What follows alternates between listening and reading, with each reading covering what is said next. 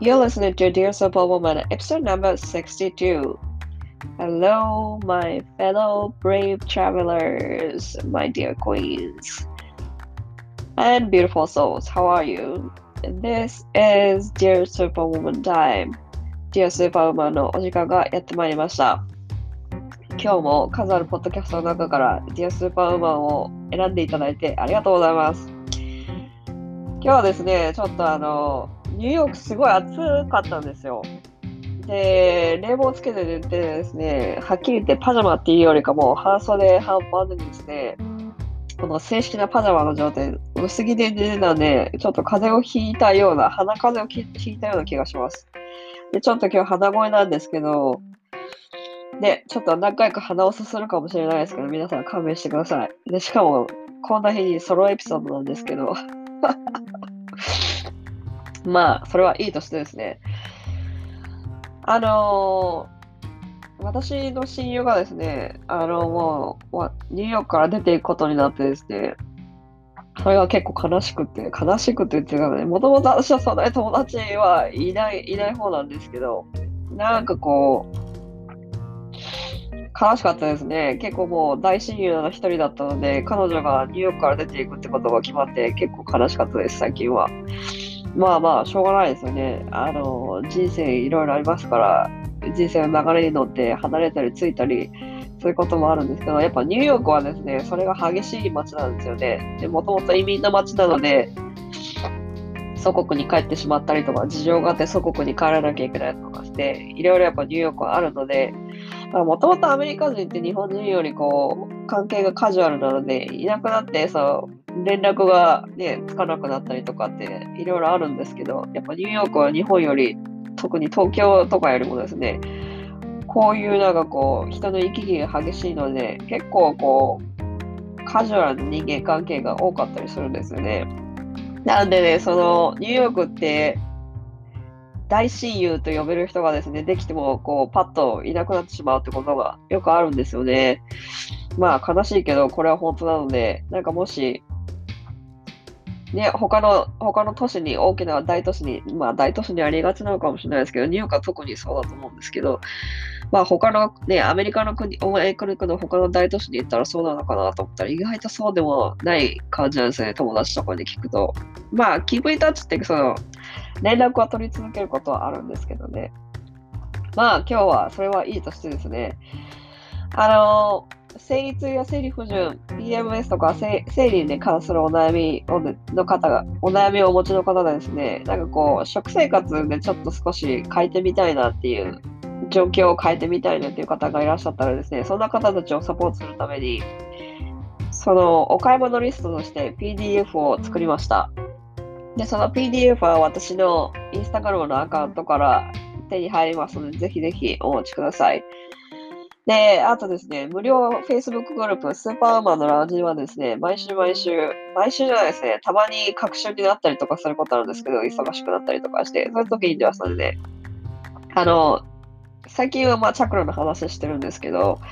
ディープで、そのスピリチュアルでですね、まあ生理の話も、ビーガンの話とか、いろいろ栄養素、ビーガンになると足りなくなる栄養素の話とかして、いろいろこの、インスタグラムでも、ポッドキャストでも話してない、結構ディープな話をシェアしています。皆さん、こういうことにですね、まあ、ご興味がありましたら、ぜひぜひ、スーパーウーマンのラウンジにいらしてください。で今日はですね、ソロエピソードなんで、ソロエピソードなのに、このですね、ちょっと、ジメジメした空気もいかん嫌なので、こう、は半袖で言ったら鼻風邪をひいてしまったようなので、ちょっと今日鼻声ですけど、今日はソロエピソードです。これはですね、私がか、私がその最近感動したことでセ、えーの、セルフケアとセルフラブですね、それと大阪直美さんのことについてお伝えしたいと思うので、ぜひぜひ、まあ、そんな長い、いつものようにこの1時間とかにならないエピソードなんですけど、ぜひぜひ聞いてみてください。Enjoy the episode. See you later.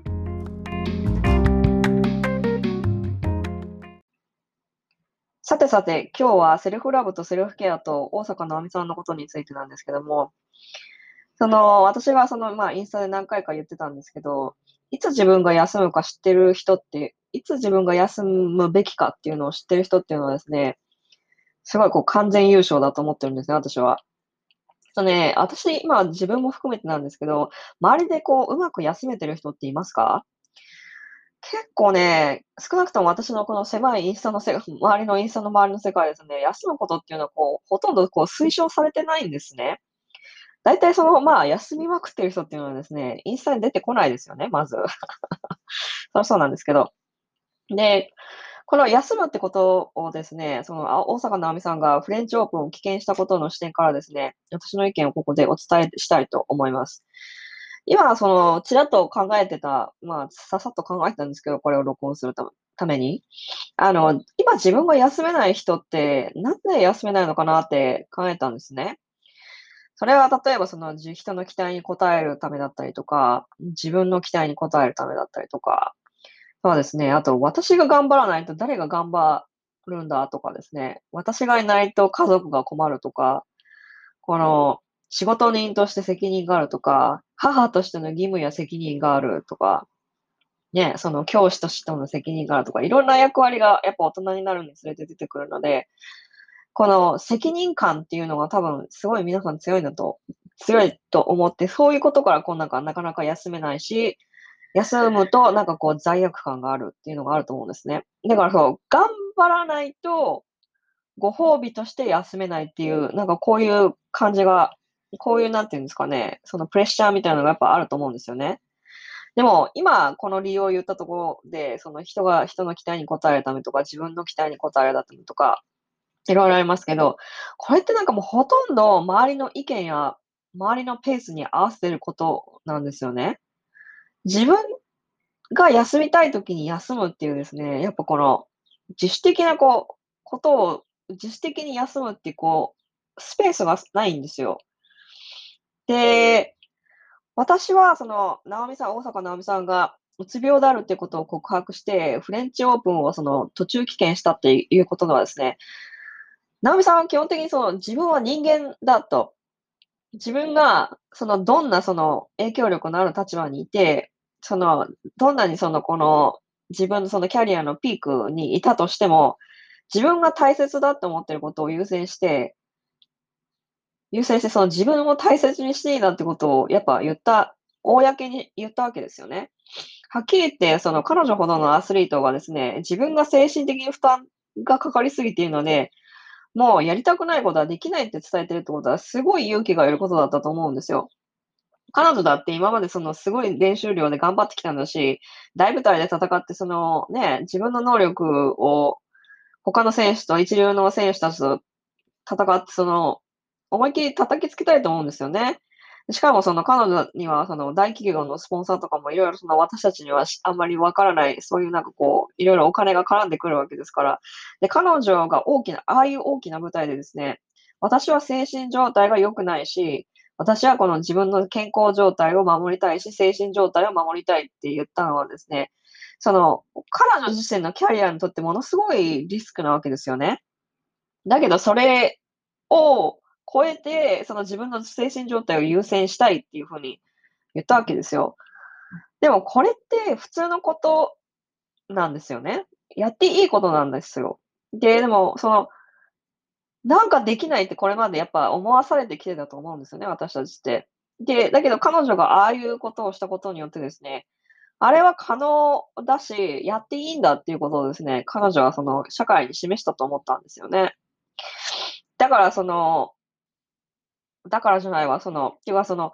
人間だったら休むのって当たり前のことなんですよ。なのになんかこう、自分が病気を持ちながらも頑張ってたってことを引き換えにしないと、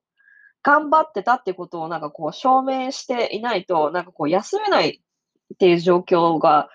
おかしいわけですよね。で、これっていうのはやっぱちょっと日本の社会にもつながってると思っていて、例えばその会社を休むって言っても、休めないっていう人多くないですか？それはなんで休めないかっていうと、やっぱその、なんでっていう聞かれたりとか、その休むと他の人のそのチームメイトにその迷惑がかかるような体制があったりとかですね。ここで休むのは無責任だってなんとなく私たちが思ってたりとかしませんか？生理休暇とかでもそうですよね。生理休暇っていうものが名目上あったとしても、生理ですっていう風に言わないといけないわけですよ。だから常に自分の何かを引き換えにしてしないと休めないんですよ。なんて言うんですかね、この休みが必要な時に必要なだけ休めるっていうの体制が整ってないんですよね。いろんなとこ社会のいろんなところで。特に会社とかそうだと思うんですけど。その休みがこの必要なものでなくて、その、ご褒美みたいな、条件をつけたご褒美みたいな感じで捉えてませんかね、私たちって。で、結局その、休んでも、その常にパフォーマンスや結果だけその優先されて注目されたりとか、で、休むことっていうのはそのパショパフォーマンスを向上するためにやっぱ推奨されてないと思うんですよね。常にその生産性とか効率とか継続性ばかりとか注目されてて、休むと周りに迷惑をかかるってやっぱ思わされてると思うんですよ。でだけど、こういうことをやっぱこういうね、この試練みたいなものをこ乗り越えて、ブルドーザーみたいに押しのけて、生き残ることだけがこう、良いことで、強い人で、しょ強い人としてやっぱこの称賛されてきたと思うんですね。で、やっぱでも、それでこの結果がですね、デザイナーのあの、ケイト・スペードさんだったりとか、CNN のあの、パーツアン、パーツアンノーンで有名なあのシェフのアンソニー・ボーディンさんだったりとか、日本の芸能人で言うと、竹内結子さんだったりとか、ゆいこさん、ゆいこさんだってちょっとごめんなさい。名前間違ったらごめんなさい。とかですね、三浦和馬さんだったりとかするんですよね。で、彼この人たちっていうのは、その、うつ病が原因で自ら命を絶たれたわけですけど、で、この、うつ病っていうのはやっぱその、頑張って頑張って、頑張った結果、このいろいろもう頑張って、その、なんでもないよって言ってるところでなんかこう、ひどくなってしまって、で、突然、人が亡くなってしまうっていうような、なんかこういう結果になってる気がするんですよね。で、この大坂なおみさんがやったことっていうのは、その自分の健康状態や精神状態を犠牲にしたので、なんかこう、やらなきゃいけないことはもうやりたくないって言って、その、自分とつながることを選んだわけですよ。自分に自分がが選択自分が選択をすることによって、自分に対して自分がパワーを持ってたわけですね。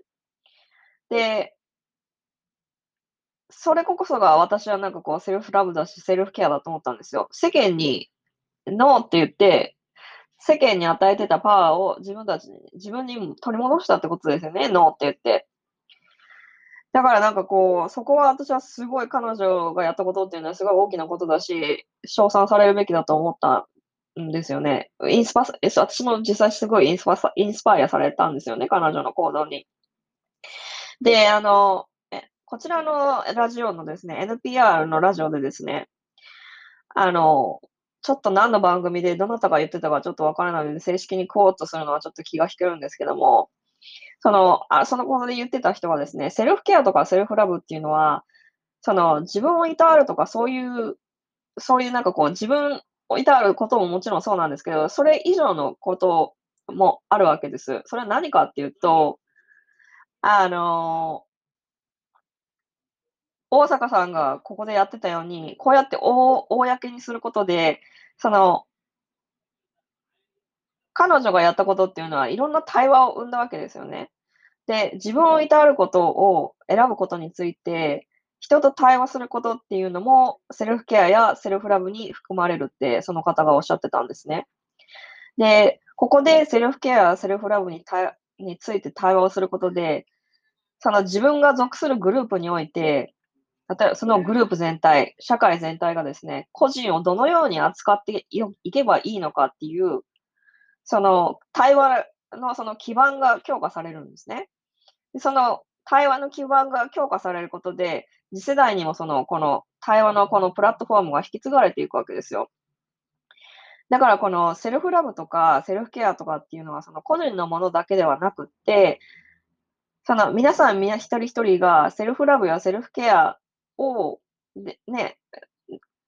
やって、その自分をこうやっていたわるんだっていうことをですね、自分は、私はこうやって自分をいたわるんだっていうことをですね、社会に提示することで、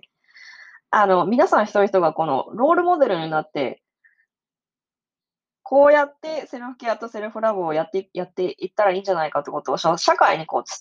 う、例と一つの例としてを伝えていってるいくっていうことがですね、とってもそのセルフケア、セルフラブの一部に入るんだってこの人は言ってたんですよね。だからその、究極の例で言ったら、伊藤詩織さんの勇気あるその、ね、行動で始まった MeToo ムーブメントだって、セルフケアでもあるし、セルフラブでもあるわけですよ。その、対話を生むっていう点で言ったらね。これはだから私は、確かにこの NPR のこの聞いたのラジオで聞いたときに本当にそうだなと思ったんですよね。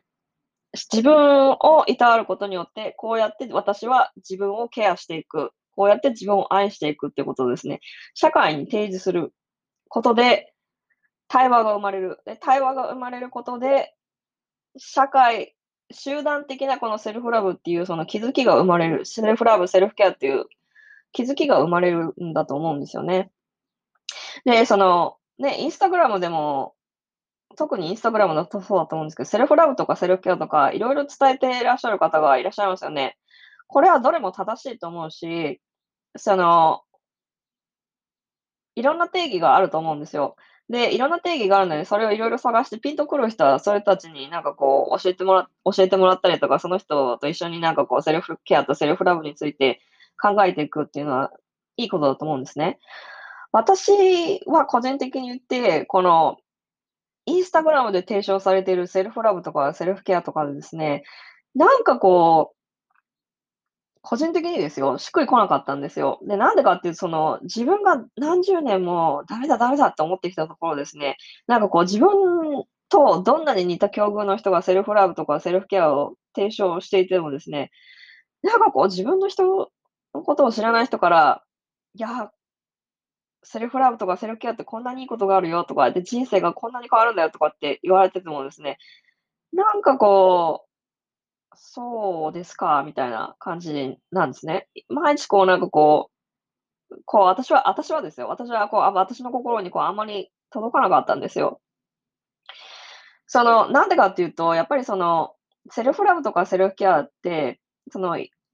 ろんなニュアンスや個人の解釈があって、そのインスタグラムみたいにその白か黒かっていうですね、この簡単にこう、理解できる理解できるようにしてある場所でですね、なんかこう、なんていうんですかね、なんかそこでなんかこう、白か黒かみたいなことで語られることができない、とってもグレーゾーンな、グレーゾーンが広いこの解釈だと思うんですよ。セル解釈がいっぱいあると思うんですね。セルフラブとかセルフケアとかって。もっともっとなんかこう、セルフケアとセルフラブって、セルフラブとセルフケアはこれだっていうよりも、もっともっとこの自由な解釈ができることだと思ってるんですよ、私は。だからなんかこうですね、あと、なんかインスタグラムとかでね、なんか他の、他の、もちろん他のソーシャルメディアとかで見見てると、なんかこう、やっぱこう、条件をつけないと、セルフラブとかセルフケアができないみたいな感じのことありませんか？なんかこれをやれば、セルフケアみたいな。これもセルフケアっていうのがない、これをやれば、これを買えばなんかこういうものがありますよとか、これをすればもっとセルフケアができますよとか、なんかこう条件がついてるセルフラブ、セルフケアのように見えちゃってたんですね、私個人的には。だからその、だからその、頑張って自分を受け入れるっていう感じがしちゃったんですよ。何かをしないとセルフケアができないっていう条件がつかないと、なんかこうセルフケアもセルフラブもできない自分がわからないと自分が好きになれないとか、自分のやりたいことやってないと自分のことを受けられないとか、この、なんていうんですかね、こう無条件でこう自分を愛したりとか、自分をこう、いたわるってことをですね、こう推奨している人が少ないように思えてたんですよね。なんかこう、ただただ自分でいることを伝えきれてないことに私は多分抵抗を感じたと思うんですけど、皆さんは何もしないで、そこにいるだけで素晴らしい存在なんだって、そこ、あなたが、もう皆さんがそこにいて、こう、息をして、そこに生きているってことは、すごいことなんだよっていうことをですね、伝えきれてない気がしたんですよね。いろんな人が言ってることで。私だってそんなの伝えきれませんよ、インスタグラムじゃ。なんかでもなんか、それになんかこう、抵抗感、スラッシュ、違和感みたいなのを感じてたんだと思うんですけど、私は。で、もう二つ目、二つ目ですね、こう、どうしてセルフラブとセルフケアが大切なのか、どうして必要なのかっていうことをですね、こう、バシンとこう、理由を言ってくれる人が、これまでいなかったんですよね。それはもちろん自分のために決まってるんですけど、その、でも自分のため以外にですね、なんかこう、言葉で分かりやすくこう説明してくれてる人がいなかったんですよ。で、でもそれはですね、このキャロリン・メイさんのこの言葉で言葉で変わったんですけど、その、日本ではこの本、多分売ってるんだけど、ちょっと題名忘れました。アメリカではアナトミー・オブ・ザ・スピリットっていう本なんですけども、この人はその、キャロリン・メイさんですね。キャロライン・メイさんは、この、病気とかエネルギーをこう読み取れるサイキックの人なんですけどね。でその人が言ってたことっていうのは、この、まあ、この本っていうのはそのチャクラのことについて、チャクラとスピリチュアルな話になってるんですけど、このチャクラの視点から言ったらですね、このハートチャクラがこのセルフケア、セルフラブのこの領域なんですけど、まあ、詳しくは言わないですけど、その、このハートチャクラの視点から言ったら、セルフラブって、その、自分に思いやりを持っていたわることで、自分を許して、過去に傷つけ、自分を傷つけてきた人たちとか、出来事からできた傷っていうのが、自分はこれ以上傷つけないようにするってことなんですって。で、それの、その上で、その自分の過去の傷が、もうこれ以上知らないうちに他の人を傷つけないようにするためにセルフラブとセルフケアをやっていくんだっていうふうに言ってたんですね、この人は。で、私はこれを聞いてすごい、おーって思ったんですよ。これをすごい魂に響いたんですね。これでなんかこう頭にスッと入ってきたというか、皆さんどうでしょうか？そう、皆さんだからその、このセルフラブ、セルフケアについてはですね、すごいこう、いろんな解釈ができるってことを、自分で好きなように、その、セルフラブなんだから、自分で好きなように定義していいと思うんですよね。で、それをなんかこう、もちろんインスタグラムに上げることが悪いって言ってなくて、なんかこう、いろんな解釈ができるセルフラブ、セルフケアであってほしいなって思いました。で、この、やっぱそれは、こういうふうに思ったのは多分、大阪直美さんのこの行動からだったんですけど、皆さんはどう思いますかね？皆さんぜひぜひ、あのインスタグラムの DM でですね、私に、いや、これを聞いて、今回のこの、ね、ソロエピソードを聞いてこう思ったっていうような感想をいただけるととっても嬉しいです。私のインスタグラムのアカウントは、マリコ、